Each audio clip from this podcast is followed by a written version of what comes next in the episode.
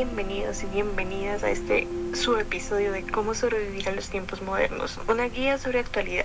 Su podcast pensado en atender problemas poco conocidos pero muy relevantes en nuestra realidad social. El día de hoy, junto a mi querida compañera en el crimen Daniela León, hemos seleccionado un tema que les podrá parecer antiguo pero que su vigencia es bastante moderna.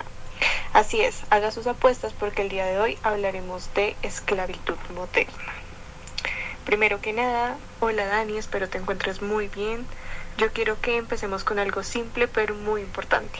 ¿Qué es la esclavitud y por qué es tan importante? Así es, Dani. Gracias por estar aquí junto a mí, con este gran empeño y dedicación que tienes. Esclavitud es el estado de un esclavo. Se trata de un sistema en el que las personas son tratadas como propiedad, son vendidas, compradas y obligadas a trabajar o realizar determinadas tareas.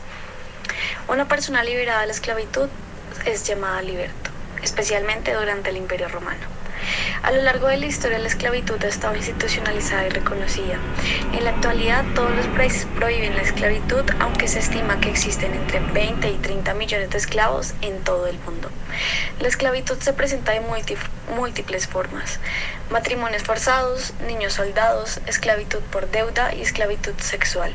Hoy en día existen diversas organizaciones como Amnistía Internacional que denuncian la esclavitud. pues quiero contarles a todos nuestros queridos oyentes que normalmente tendemos a entender la esclavitud como una situación donde algunas personas servían a otra bajo condiciones que son denigrantes y que atentaban contra la libertad individual. Nada más lejos de esa realidad. Escucha esto, Daniela. Según el informe del GCI, el Índice Global de Esclavitud, en la actualidad más de 40 millones de personas viven bajo la condición de esclavos modernos y siguen padeciendo las consecuencias de un sistema que es imperfecto y la mayoría de veces injusto y demasiado cruel. Además, como dato curioso, el concepto que acuñamos es entrando el siglo XXI siendo moderno, por ir en contra de toda la proliferación de derechos humanos en el mundo, además que lo seguimos entendiendo como aquella situación de explotación a la que una persona eh, no puede negarse debido a las amenazas de violencia, coerción, abuso de poder o engaño. Aquí aclaro que antes de exponer el interesante caso que nos trae Daniela sobre este tema existen diferentes tipos de esclavitud en el mundo actual. Entre los más destacados podemos encontrar eh, el trabajo en servidumbre, que se refiere a las personas que contraen un préstamo o tienen a cargar una deuda y se ven obligadas a trabajar muchas horas con pésimas condiciones y un salario que es muy, muy por debajo del que deberían ganar y con este hacen frente a los pagos. El segundo de ellos es el trabajo forzoso, personas que se ven obligadas a trabajar por la fuerza, por organizaciones, gobiernos o individuos en diferentes contextos, ya sea en campos de concentración, en explotaciones agrícolas, fábricas, en barcos de pesca y demás. Luego de ello viene la explotación sexual y es todo el tema de la explotación a mujeres, niños y niñas para ejercer prostitución o intercambiar servicios sexuales a cambio de dinero. Y esta es una de las principales formas de esclavitud moderna y además la más lucrativa de todas, que se diferencia de la trata de personas, que es otro tipo de esclavitud moderna, porque se basa en el engaño por parte de los traficantes que a través de mentiras, coacción, abuso o aprovechando la situación desfavorable de las personas consigue una posición de dominación y control sobre estos y eh, esto ocurre más que todo con el tema de la trata de niños y pues los fines son distintos. También involucran muchas veces explotación sexual pero también explotación laboral. Luego de esto tenemos el trabajo infantil y aquí viene una cifra alarmante. En el mundo existen 166 millones de niños y niñas trabajando pese a ser niños dentro de la categoría de esclavitud moderna por trabajo infantil. Están todos estos niños y niñas que por su situación se ven obligados a trabajar bajo explotación tanto para el beneficio de terceras personas como para la de su propia supervivencia. Y por último tenemos el matrimonio infantil y forzado. Muchas veces estos matrimonios ocurren por intereses frecuentemente lleva implícito para las mujeres eh, que se someten a esta posición una situación de servidumbre y también maltrato intrafamiliar, pero también hablamos del desarrollo de una infancia sana en este contexto. Entonces es bastante complicado descontextualizar cada tipo de eh, de esclavitud moderna, pero es muy importante mencionarlos. En este caso, hablaremos sobre el tráfico sexual en Bangladesh. Chicas adolescentes de la etnia Ronjiva que se encuentran en campos de refugiados en Bangladesh están cayendo en manos de traficantes de personas que los obligan a prostituirse, según reveló una investigación de la BBC.